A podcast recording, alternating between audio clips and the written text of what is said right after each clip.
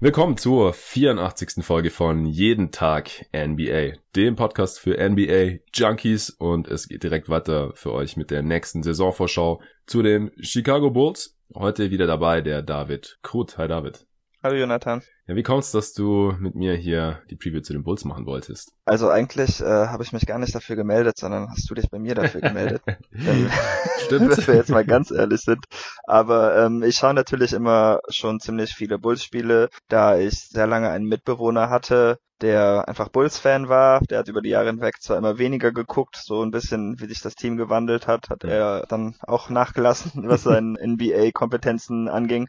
Aber wenn ich mich mit ihm noch treffe, wir wohnen nicht mehr zusammen, dann äh, schauen wir halt auch immer mal ein paar Bulls-Spiele oder so. Und allgemein halte ich ihn auch gerne auf dem Laufenden. Inzwischen mehr, um ihn zu ärgern, was die Bulls angeht, als sonst was. Aber die Spiele schaue ich dann halt trotzdem. Ja, genau. Wir haben die letzten Jahre schon ein paar Bulls-Previews aufgenommen. Also letztes Jahr auf jeden Fall noch zu Go-To Guys Wild erinnere ich mich, da waren wir auch zu zweit. Und ich habe ja rumgefragt so hier bei potenziellen Gästen, auf welche Teams sie Bock haben. Und ich glaube, zu den Bulls hat sich auch niemand gemeldet gehabt. Und deswegen habe ich dann dich vor ein paar Tagen gefragt, ob du noch eine vierte Preview mit mir aufnehmen möchtest, weil es wird jedes Team hier besprochen. Ich finde die Bulls ehrlich gesagt auch interessanter als die letzten Jahre. Also zum ersten Mal seit langem. Vielleicht sind sie nicht ganz so gut wie die Teams mit Jimmy Butler und als da noch irgendwie Dwayne Wade und Rajon Rondo und so waren. Das Team fand ich auch echt nicht sexy, aber ist ja auch noch irgendwie in die Playoffs gekommen. Aber das hier finde ich jetzt mal wirklich einigermaßen interessant. Ich weiß nicht, wie es dir da geht. Doch, ich auch. Sie haben einige Spiele, die ich sehr gerne mag oder einfach interessant finde vom Spielziel her. Und ähm, damit kann man auf jeden Fall wieder arbeiten. Ja. Nochmal kurz äh, der Hinweis oder die Entschuldigung, ich bin immer noch erkältet, weil wir diese Preview direkt nach der Celtics Preview aufgenommen haben, auch wenn sie dann erst am Donnerstag kommt. Deswegen hier Flu Game, zweite Halbzeit, auch noch passenderweise zu den Chicago Bulls. Ja, wenn ihr diesen Podcast irgendwie unterstützen möchtet, so wie das schon der eine oder andere mittlerweile tut, auf steadyhq.com slash jeden Tag NBA ist das möglich. Den Link findet ihr auch in der Beschreibung also steadyhq.com slash jeden Tag NBA. Da gibt's drei Pakete, für die ihr euch dann entscheiden könnt. Das eine, Bankspieler genannt, ist nur einfach als Dankeschön, um mich zu unterstützen. Und bei den anderen beiden, das ist ein bisschen mehr, fünf bis zehn Euro im Monat. Da bekommt ihr dann auch noch ein bisschen was obendrauf. Zusätzlich zu den circa 20 Pots im Monat hier bei jeden Tag NBA, die hier weiterhin angestrebt sind als Ziel für mich während der Regular Season auch weiterzumachen jetzt. Bei den Previews sowieso. Da wird es noch durchgeballert bis kurz vor Start der Regular Season dann. Da sind dann noch ein paar Tage Puffer eingeplant, wo ich dann vielleicht noch ein, zwei andere Pots aufnehme. Einer davon ist ein Fragenpot. Da könnt ihr mir dann mal wieder Fragen stellen zu allen möglichen Themen, was euch eben interessiert. Und auch zu den Teams, falls ich da jetzt irgendwas nicht besprochen habe mit meinen Gästen in der jeweiligen Preview, ihr habt die schon gehört, dann könnt ihr euch die Fragen gerne schon mal aufschreiben, ihr könnt sie mir auch schon mal schicken, wenn ihr wollt. Und ähm, da würde ich einfach nur darum bitten, dass ihr keine Fragen zu Teams stellt, wo ihr euch die Preview nicht reingezogen habt, denn dann ist die Chance relativ hoch, dass wir das schon besprochen haben. Das wird auf jeden Fall cool. Jetzt aber zurück zu den Chicago Bulls. David, du darfst natürlich als Gast die letzte Saison zusammenfassen. Playoff gab es keine, deswegen natürlich nur die Regular Season, war wieder nicht so erfolgreich. Und dann auch die Offseason. Dann überlegen wir uns, wie wir das benoten würden. Und dann sprechen wir natürlich über die kommende Saison der Bulls. Leg los. Die Saison begann wieder relativ ernüchternd. Sie hatten zu Beginn nur einen, nur fünf Siege und 19 Verluste. Das war dann noch unter Fred Heuberg. Der wurde dann daraufhin auch gefeuert und sie haben dann einen der Assistant Coaches, Jim Boylan, ähm, zum Head Coach gemacht. Mhm. Das war auch nicht ganz ohne Drama. Da gab es irgendwann im Laufe des Jahres noch eine Meuterei von den Spielern und die haben dann irgendwie noch ein Leadership Committee äh, gründen müssen, damit die Kommunikation zwischen den Spielern und dem Coach irgendwie besser läuft. Und war allgemein eine sehr turbulente Saison, aber war jetzt nicht nur negativ, denn ich fand zum Beispiel, dass Zach Levine sich eigentlich recht gut gemacht hat. Ähm, er muss noch immer so den Pfad zwischen effizienter individueller Offense und guter Team-Offense finden. Aber ähm, das war auf jeden Fall das Beste, was er in Chicago gemacht hat. Und das ist auch schon mal sehr ermutigend, da er auch noch vor kurzem diese Knieverletzung hatte. Ja. Ansonsten haben sich Lauri Marknen und Wendell Carter am Anfang auch ziemlich gut gemacht. Das hat sich nicht unbedingt gehalten, auch wenn Lauri, glaube ich, am Ende des Jahres nochmal einen sehr heißen Stretch hatte, zumindest von Downtown. Wendell Carter hatte sich leider verletzt, aber ich fand erste Indizien zu ihm als Spieler waren ziemlich positiv, einfach weil er ein guter Ballmover Mover ist. Und ähm, er hat den Dreier zwar nicht getroffen, aber seine Freiwurfquote lässt auch darauf deuten, dass er vermutlich mal ein Schütze sein könnte, da es im College ja auch war. Ja, er hat auch kaum Dreier genommen. Ja, genau. Also jedes zehnte Spiel hat er mal einen getroffen. Ja, Richtig, also das ist auf jeden Fall noch äh, Work in Progress, aber ich denke, der Plan war, dass er das mal macht. Unter Heuberg hat er es, glaube ich, auch noch gemacht. Unter Boylan hat er es dann sein gelassen. Ich weiß jetzt nicht, ob das an Boylan liegt oder eine größere Philosophie dahinter steckt, aber ich denke, das wird auf jeden Fall noch kommen. Mhm. Ja, ansonsten gab es jetzt nicht so viele Events zur letzten Saison zu berichten, glaube ich. Mir fallen auf jeden Fall jetzt keine wichtigen Knackpunkte mehr ein, da sie einfach ein relativ schlechtes Team waren und die jungen Spieler immer mehr haben spielen lassen. Ja, Ryan Archidiakono hat die zweitmeisten Minuten gesehen, habe ich vorhin auf Basketball Reference nachgeschaut. Ja. Das sagt einem vielleicht schon mehr, als man wissen möchte über diese Saison der Chicago ah. Bulls. Ja, genau, bevor ich es vergesse, ähm, auch noch ganz wichtig und ich weiß nicht, wie ich das vergessen konnte. Sie haben natürlich an der Trade Deadline sich noch Otto Porter geholt. Ah ja, klar. Dafür haben sie, wenn ich mich richtig erinnere, Jabari Parker und Bobby Portis getauscht. Äh, weiß man auch nicht so ganz, was die Wizards sich dabei gedacht haben, aber für die Bulls, die überhaupt keine Flügelspieler hatten, zumindest keine, die auch die drei spielen konnten, mit Ausnahme von Chandler Hutchison, der einfach noch nicht so weit ist, wenn er es je sein wird, war das ein sehr guter Move und Otto Porter hat sich als Bulls-Spieler auf jeden Fall bewährt, äh, hatte ein True Shooting Percentage über 60 und hatte auch was mehr Verantwortung, als er es bei den Wizards äh, hatte. Und ich fand, das sah auf jeden Fall schon mal ziemlich gut aus und sie können sehr froh sein, dass sie den Trade gemacht haben. Ja, in 15 Spielen halt. Ja, also ja, er hat nicht klar. viel gespielt, keine 500 Minuten. Aber ich glaube, sie hatten sogar einen positiven Rekord mit Otto Porter, was bei 22 Siegen schon äh, ziemlich viel ausmacht, natürlich. Ja, dann kam die Offseason. Was ist da im Groben passiert? Also jetzt muss nicht jeden einzelnen Deal auflisten natürlich, sonst äh, wird das wieder zu weit führen. Und außerdem habe ich ja normalerweise die ganze Offseason hier auch schon gecovert bei jeden Tag NBA im Juli. Von daher äh, einfach mal im Groben, was ist passiert und wie würdest du es bewerten? Ja, so viel ist auch gar nicht passiert. Von den Spielern, die bei ihnen in der Top 10 in Minuten waren, haben sie eigentlich nur Robin Lopez und Wayne Selden ziehen lassen. Wayne Selden war dabei auch an neunter oder zehnter Stelle, was Minuten angeht. Das heißt, er war auch nicht wirklich so wichtig für das Team. Ja, und Justin Holiday, also Total Minutes schaue ich da immer an, weil ja. per Game macht natürlich bei Spielern, die nicht viele Spiele gemacht haben, nicht so viel Sinn dann oder ist einfach nicht so repräsentativ. Ja, Hol ja Holiday habe ich jetzt schon ignoriert, ähm, weil er ja schon während äh, der Trade Deadline genau, oder ja. vielleicht sogar vorher nach Memphis gezogen ist, genau. Ja. Aber es sagt ja auch immer schon einiges aus, wenn halt so Spieler, die schon nach zwei Dritteln der Saison oder so oder einer halben Saison eigentlich 38 Spieler der Holiday zum Beispiel gemacht und Parker 39 Spiele, wenn die dann noch in den Top 10 vertreten sind. Also da sind eigentlich noch Levine, Markenen, äh, Archidiakono, der auf zwei ist und Harrison auf fünf, die sind beide noch im Kader, aber da müssen wir noch mal drüber sprechen, wie die Rolle noch aussieht, genauso wie Chris Dunn, der ist auf sechs und dann Carter auf acht, genau.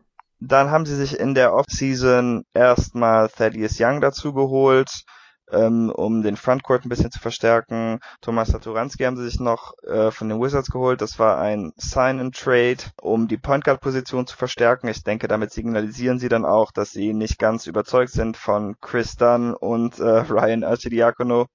Und mhm. zu guter Letzt haben sie dann noch als Draftpicks einmal Kobe White an siebter Stelle gedraftet und Daniel Gafford in der zweiten Runde. Gafford sah auch eigentlich überraschend gut aus in Summer League, fand ich. Kobe White bin ich jetzt noch nicht so überzeugt von, muss ich sagen. Aber man kann auf jeden Fall sehen, weshalb sie ihn verpflichtet haben. Und um die mhm. Offseason dann zu bewerten, da ich halt, wie gesagt, nicht der Meinung bin, dass man Rookies jetzt zu hoch werten sollte und ich die anderen Signings wohl mag, würde ich ihnen eigentlich eine 2 geben. Ja, ich auch. Also ich fand das auch alles sehr, sehr solide. Julian Lage hatte ihn auch hier im äh, Podcast, als es um die besten drei Off-Seasons dieses Jahres ging, hatte er die Bulls da mit drin.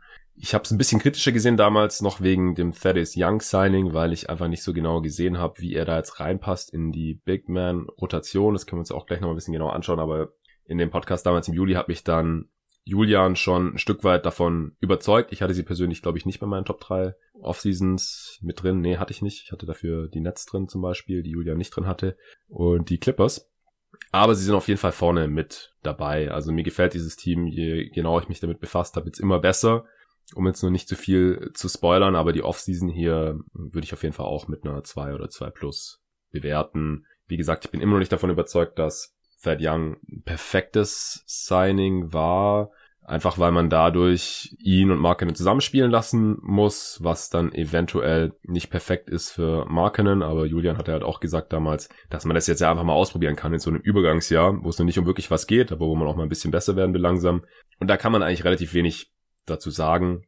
Es ist halt so, dass wenn die jungen Spieler der Bulls in die Prime kommen, dann ist Thad Young wahrscheinlich schon wieder zu alt, aber es kann trotzdem sehr wichtig sein, jetzt hier mal so ein Spieler drin zu haben, der einfach die Defense ein bisschen stabilisiert, auch wenn er offensiv jetzt wahrscheinlich nicht so viel beitragen kann. Und Satoranski halte ich auch für einen wichtigen Move, wenn man hier halt sich nochmal einen Rookie Point Guard reinholt, weil mit dem wäre man es wahrscheinlich wieder nicht besser geworden. Es ist einfach so, dass Rookie Point Guards in aller Regel ein bisschen brauchen, um positiven Impact haben zu können. Und mit Chris Dunn, Archdiakono und Shaq Harrison und so auf der Eins letztes Jahr hat man ja gesehen, was dabei rauskommt. Deswegen ist Satoranski auch ein ganz wichtiger Move, um mal einen Schritt nach vorne zu machen. Deswegen ja, sehr solide Offseason. Ja, sehe ich genauso. Gut, dann kommen wir vielleicht erstmal zur Rotation, um das nochmal abzustecken und dann schauen wir uns die Stärken und Schwächen an.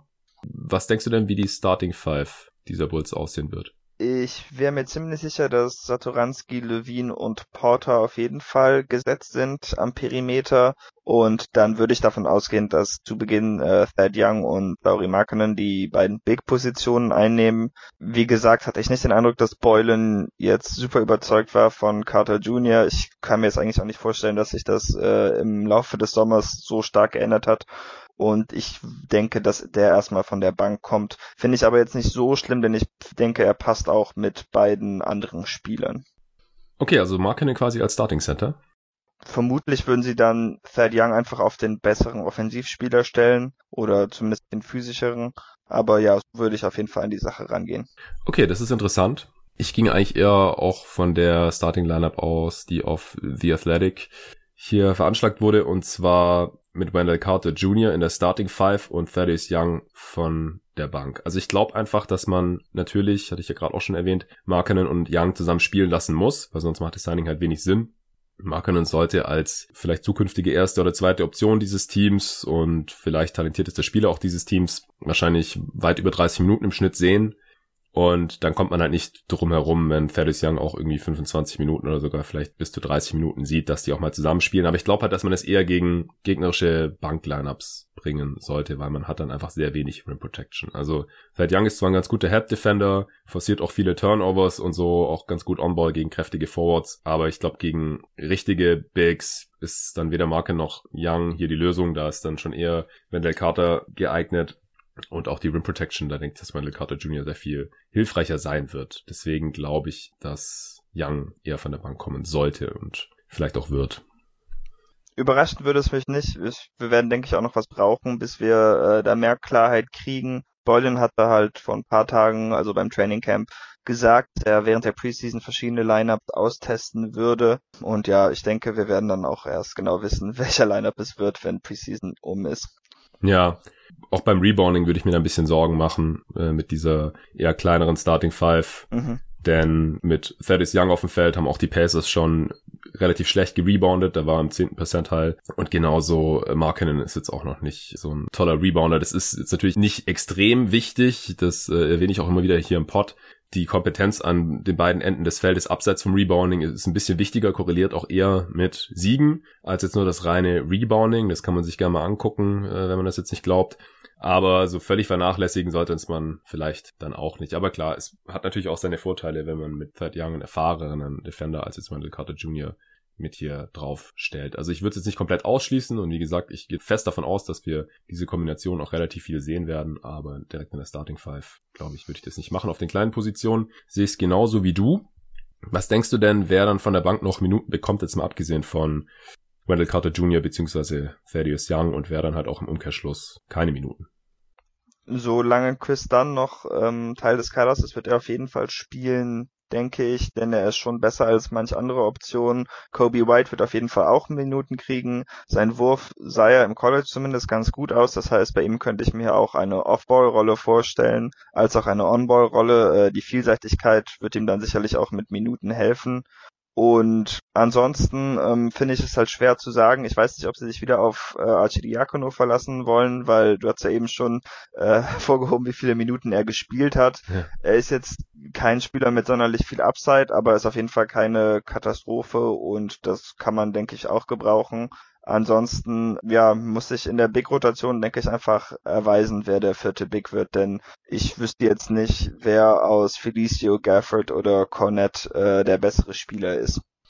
Ich würde relativ viel darauf wetten, dass es nicht Felicio ist. Kaufe ich dir auf jeden Fall ab. Also Gafford soll auch extrem noch irgendwie an seinem äh, Körper gearbeitet haben und du hast ja auch vorhin erwähnt, dass er in der Summer League ganz gut aussah. Das kann ich mir durchaus vorstellen. Ansonsten vielleicht auch Luke Cornett, der halt noch mehr dieses Stretch Rim Protector Element da mitbringt. Natürlich auch in New York da keine Bäume ausgerissen hat. Aber ich denke, einer von den beiden wird der vierte Big werden auf den kleinen Positionen. Ja, also Chris Dunn stand ja schon Trade im Raum, von daher glaube ich es jetzt eher nicht. Kobe White als Rookie. Mal gucken, wo die Reise hingeht. Ich denke auch, dass Archidiakono hier noch der stabilste Spieler sein wird. Da ist halt die Upside dann einigermaßen begrenzt. Aber auf dem Flügel ist halt ein bisschen dünn irgendwie mit Valentine und Hutchison. Also beide auch letztes Jahr länger mit Verletzungen ausgefallen. Ich glaube, Valentine hat, hat er überhaupt gespielt letztes Jahr? Ich glaube gar nicht, oder? War der out for season? Ja, ja. ja, der hat gar keine Minuten bekommen. Also was der dann jetzt da noch zeigen kann nach einem Jahr überhaupt keine NBA, das ist halt auch eine absolute Wundertüte. Also ich finde die Starting Five, wie auch immer sie dann aussehen wird, oder sagen wir mal die ersten sechs der Bulls extrem stark. Und ich glaube auch, dass da jeder annähernd um die 30 Minuten pro Spiel spielen wird und auch muss. Aber danach finde ich es relativ wild hier bei den Bulls. Also da weiß ich wirklich auch noch nicht genau, wie das aussehen soll. Also bei The Athletic haben Kobe White, Denzel Valentine und Hutchison da jeweils noch so 15 bis 18 Minuten bekommen.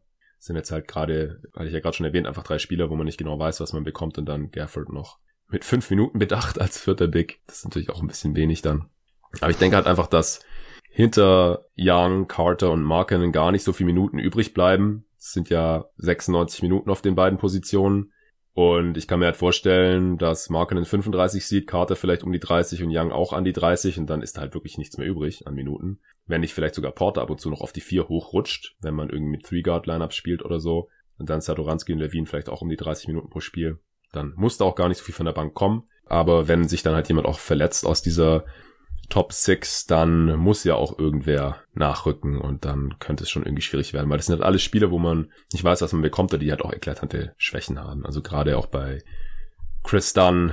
Was hältst du denn von Chris Dunn? Vielleicht auch für die Hörer, die jetzt noch nicht so viel gesehen haben, einfach nur im Hinterkopf haben, okay, das war mal ein hoher Pick. Und der hat ja dann auch die letzten Saisons in Chicago ein bisschen mehr gemacht als da noch in Minnesota als Rookie. Aber ja, denkst du, der hat hier noch irgendwie Chancen auf Spielzeit oder was denkst du, wenn auch nicht oder wenn er getradet wird, woran das liegt? Also es deutet schon alles darauf hin, dass sie sich von ihm trennen wollen, denke ich. Einfach da sie einen Point Guard gesigned und einen Point Guard gedraftet haben.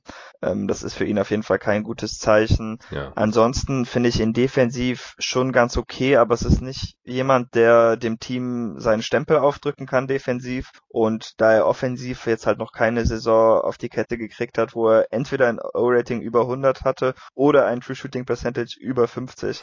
ähm, also er ist einfach eine offensive Katastrophe. Und wenn man dann kein All-Defense-Team-Anwärter ist, kann man einfach nicht zocken bei einem Team, was mehr Erfolg aufweisen will als vorher.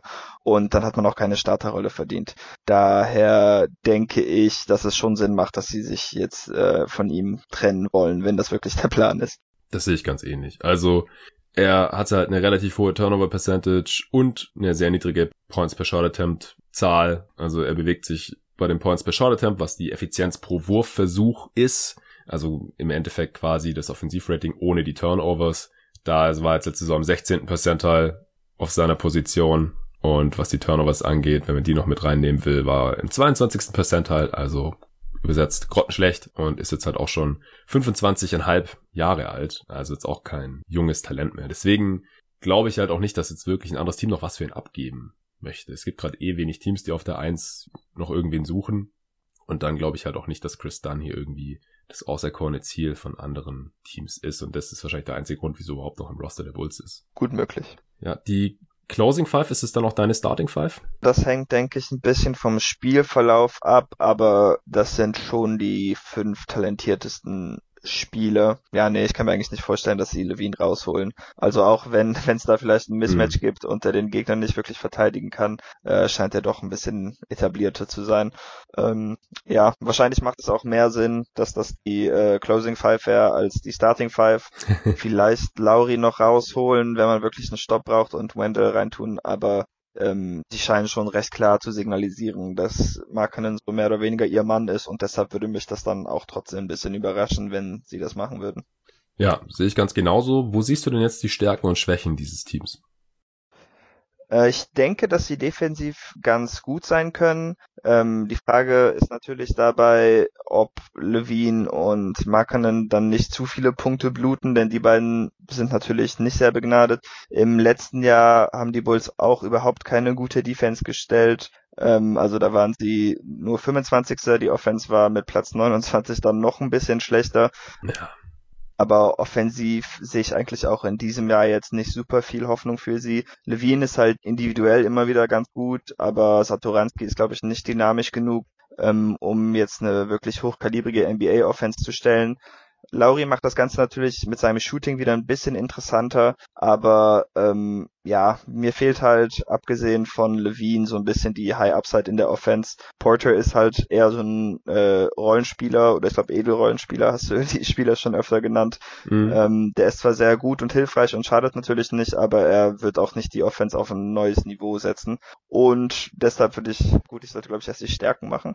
ist egal. Okay. Ähm, ja, Offense würde ich dann schon mal klar als Schwäche erwarten aber Defense kann ich mir schon gut vorstellen, dass das dieses Jahr bedeutend besser klappt.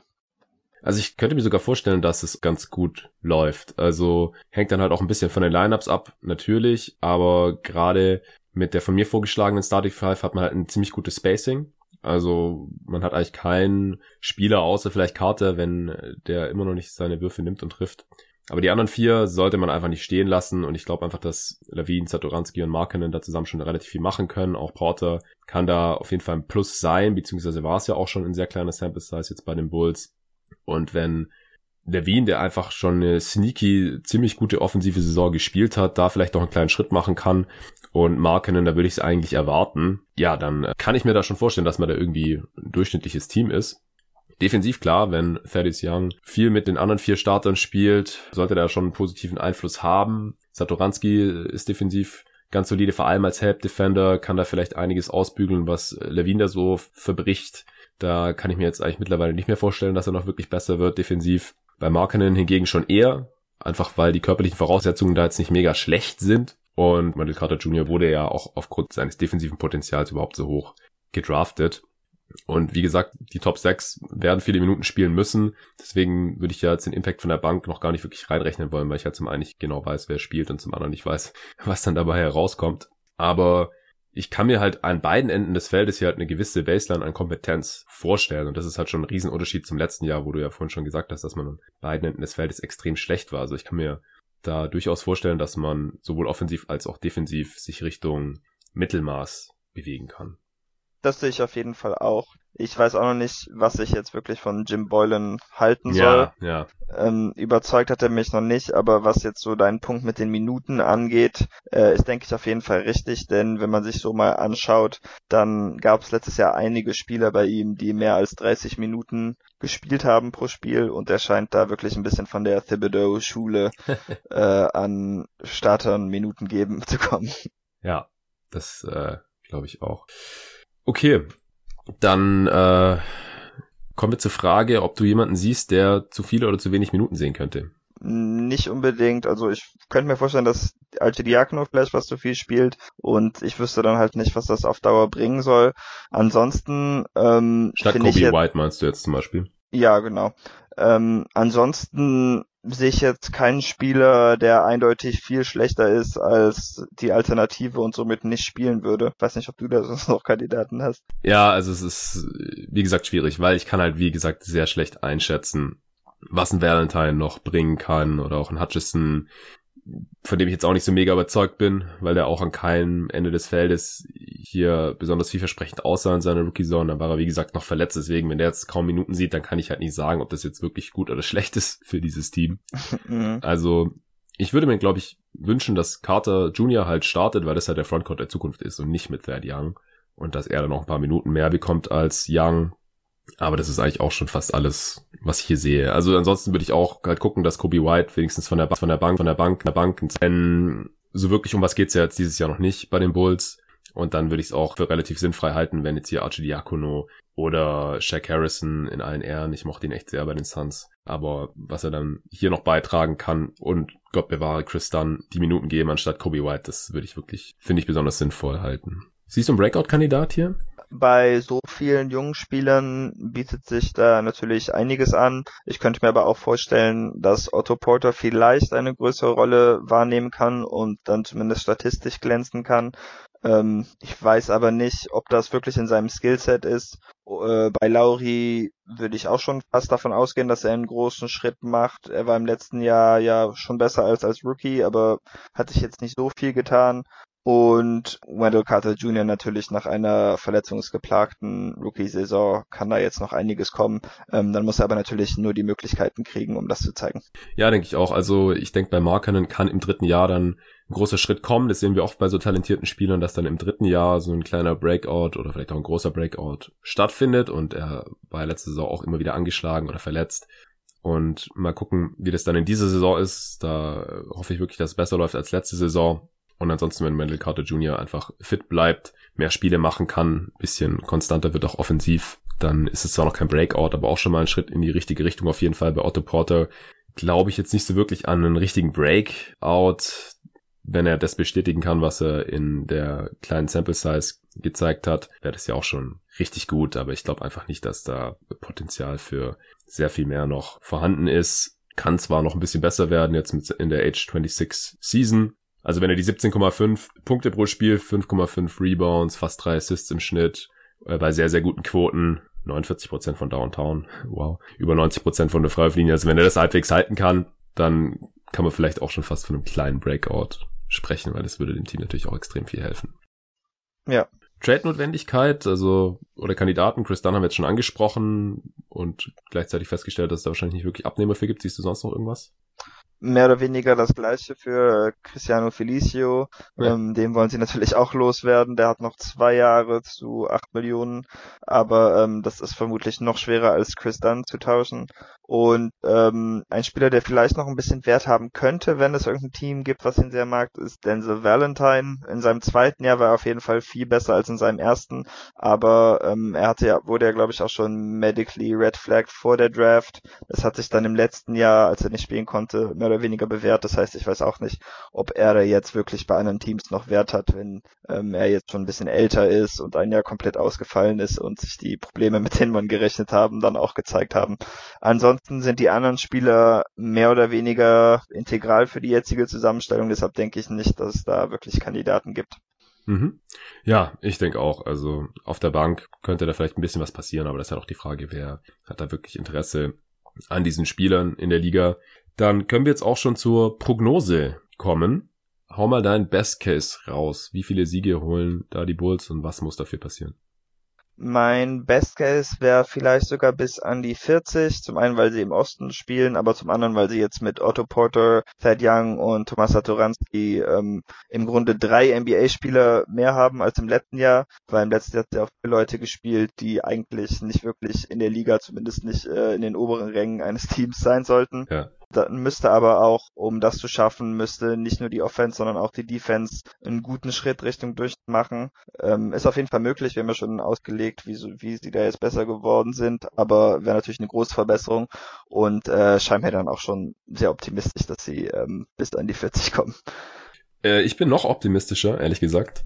Okay. Einfach, weil ich halt von diesen Top 6 relativ viel halte. Ich finde es ziemlich harmonisch abgestimmt und wir haben ja vorhin auch schon erklärt, dass wir da an beiden Enden des Feldes eine relativ große Steigerung sehen können. Und wenn sie halt in beiden Bereichen ungefähr durchschnittlich sind, dann ist man ja wahrscheinlich schon so Richtung 500 Team, zumindest was Netrating angeht. Und dann gehen wir halt auch vom entsprechenden Record hier aus.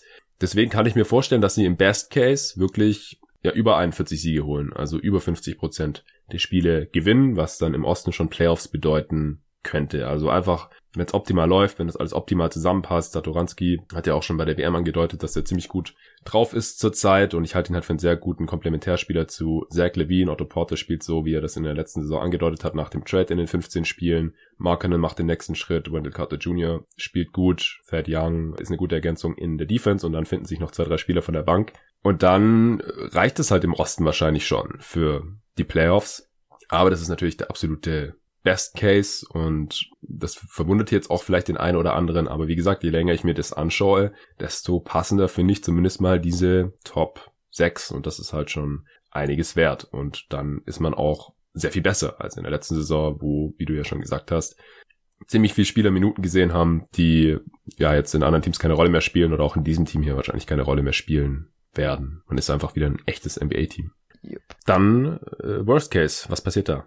Auch im Worst Case würde ich für sie eine recht steile Verbesserung sehen im Vergleich zum letzten Jahr. Ich kann mir jetzt eigentlich nicht vorstellen, dass sie weniger als so 28 bis 30 Spiele gewinnen sollten, wenn sich jetzt niemand gravierend verletzt, weil ich würde auch davon ausgehen, dass weder Offense noch Defense unter dem 25. Platz der NBA landen kann, einfach weil sie viele fähige Spieler jetzt dazu gekriegt haben, ähm, würde aber halt bedeuten, dass keiner der jungen Spieler wirklich einen Schritt nach vorne macht und Zach Levine weiterhin mehr oder weniger sein sein Ding macht und Thad Young die Defense halt nicht wirklich verwandeln kann, was natürlich auch alles durchaus möglich ist. Aber mhm. ja, so ein schlechtes Jahr, wie sie die letzte, das letzte Jahr hatten oder davor, würde ich jetzt eigentlich nicht mehr sehen. Nee, wenn es keine schweren Verletzungen gibt, wovon wir jetzt nicht ausgehen wollen. Aber es gibt eben auch Spieler, die hier relativ verletzungsanfällig waren die letzten Jahre. Also Levine hat auch wieder fast 20 Spiele verpasst in der letzten Saison, 19 um genau zu sein. Markinen hat 30 Spiele verpasst. Carter Jr., wie schon erwähnt, fast die halbe Saison. Und Otto Porter hat ja auch nur noch ein paar wenige Spiele gemacht, hier 15, wie erwähnt. Von daher muss man da ein bisschen aufpassen und einfach hoffen, dass das in der nächsten Saison ein bisschen besser läuft oder dass man einfach letzte Saison die Spieler dann vorsichtshalber rausgehalten hat, aka Tanking Mode. Und dass es jetzt in der kommenden Saison eher nicht mehr so ist, aber ich denke auch, dass man im schlechtesten Fall irgendwie im niedrigen 20er Bereich oder um die 30 Siege eigentlich schon holen müsste. Also selbst wenn da von der Bank nicht mehr viel kommt, was positiven Impact hat, wie schon vorhin dargelegt, sollten die Bankspieler gar nicht so viele Minuten bekommen wahrscheinlich. Und dann hat man hier einfach eine gewisse Baseline an Kompetenz in diesem Team, so dass ich jetzt nicht davon ausgehe, dass man da wieder ganz unten in der Eastern Conference landet. Einfach da sehe ich andere Teams viel schlechter, auch im Worst Case. Gut, dann kommen wir zur Prognose. Das gleichen wir natürlich wie immer mit den Batting Lines ab und überlegen dann, ob wir da over oder under gehen würden, wenn wir darauf wetten müssten. Die Bulls Line liegt zwischen 30,5 und 33,5. Wow. Relativ niedrig, finde ich.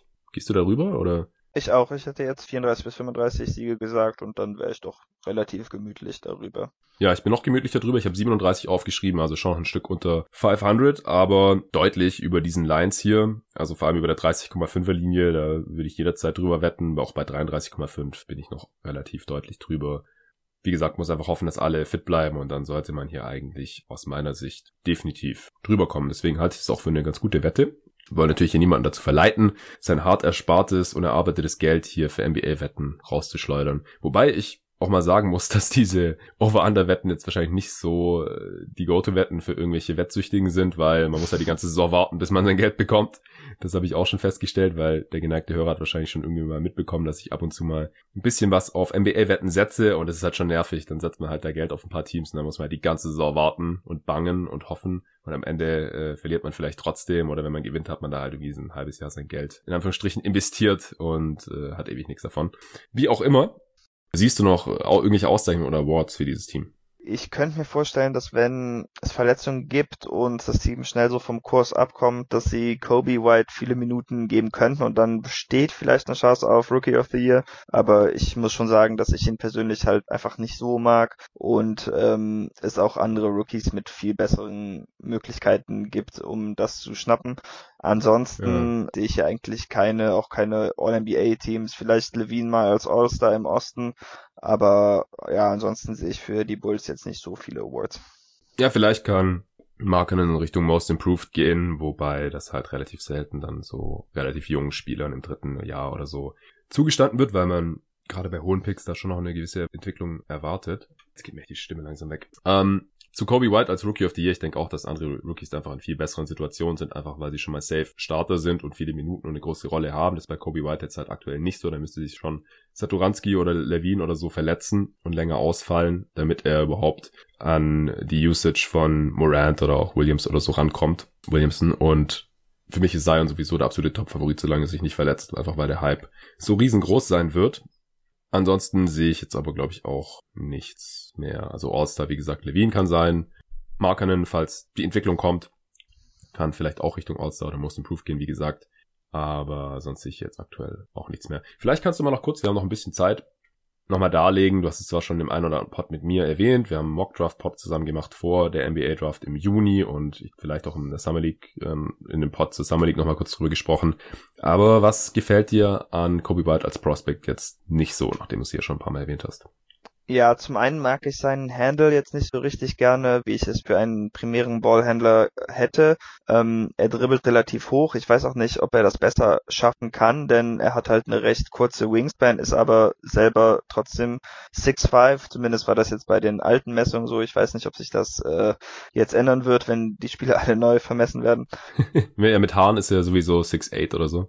ja, genau das halt mit dem Dribbling ist für mich ein großes Problem. Dann finde ich ihn als Playmaker jetzt auch nicht so begabt. Er war natürlich jetzt der dritte Point Guard, der gezogen wurde, aber ich denke, dass es einige Playmaker in der Draft gab, auch welche, die andere Positionen spielen, wie zum Beispiel Jared Culver, die zumindest das besser können als er und da instinktiver sind. Auch wenn er in Transition doch schon sehr wertvoll ist, einfach weil er so schnell ist und da auch mhm. öfter den richtigen Play macht.